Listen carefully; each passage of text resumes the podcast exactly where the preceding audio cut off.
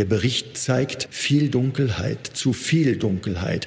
Aber wir wollen versuchen, Licht in dieses Dunkel zu bringen, weiterzubringen mit all unseren Bemühungen jetzt und in Zukunft. Es ist das Thema im Erzbistum Köln, die Veröffentlichung eines Gutachtens über den Umgang mit Fällen sexuellen Missbrauchs im Erzbistum Köln.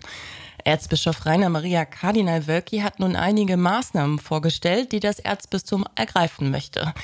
Eine Aufarbeitungskommission, Akten sollen digital geführt werden und es soll auch ein anonymes Meldesystem geben. Aber ist das ausreichend?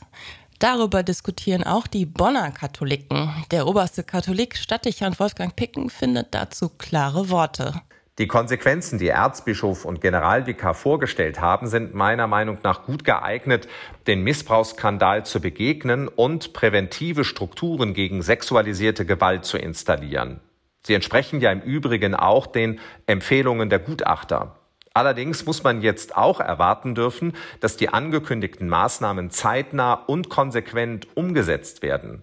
Dabei muss neben Prävention und Aufarbeitung ein Fokus ganz besonders auf die Opferfürsorge gelegt werden. Doch das Vertrauen ist erschüttert. Zahlreiche Kirchenaustritte sind die Folge gewesen. Vor allem die fehlende Einsicht der Verantwortlichen hat der Kirche einen irreversiblen Schaden zugefügt, so Stadtdechant Wolfgang Picken. Im Gutachten genannten Führungspersonen der Kirche von Köln erst zu Konsequenzen bereit gewesen sind, als ihnen ihr Versagen schwarz auf weiß durch das Gutachten nachgewiesen wurde, ist eine historische Tragödie, die tausende Kirchenaustritte und einen Erdrutsch an Glaubwürdigkeit nach sich gezogen hat.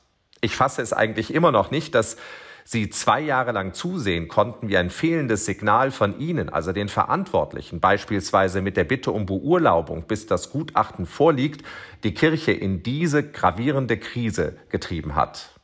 Auswege aus dieser Krise. Das ist für Erzbischof Rainer Maria Kardinal Wölki nun auch zuhören. Er bietet an, mit jedem Betroffenen persönlich zu sprechen, der sich bei ihm meldet. Die Perspektive der Betroffenen, die muss handlungsleitend sein.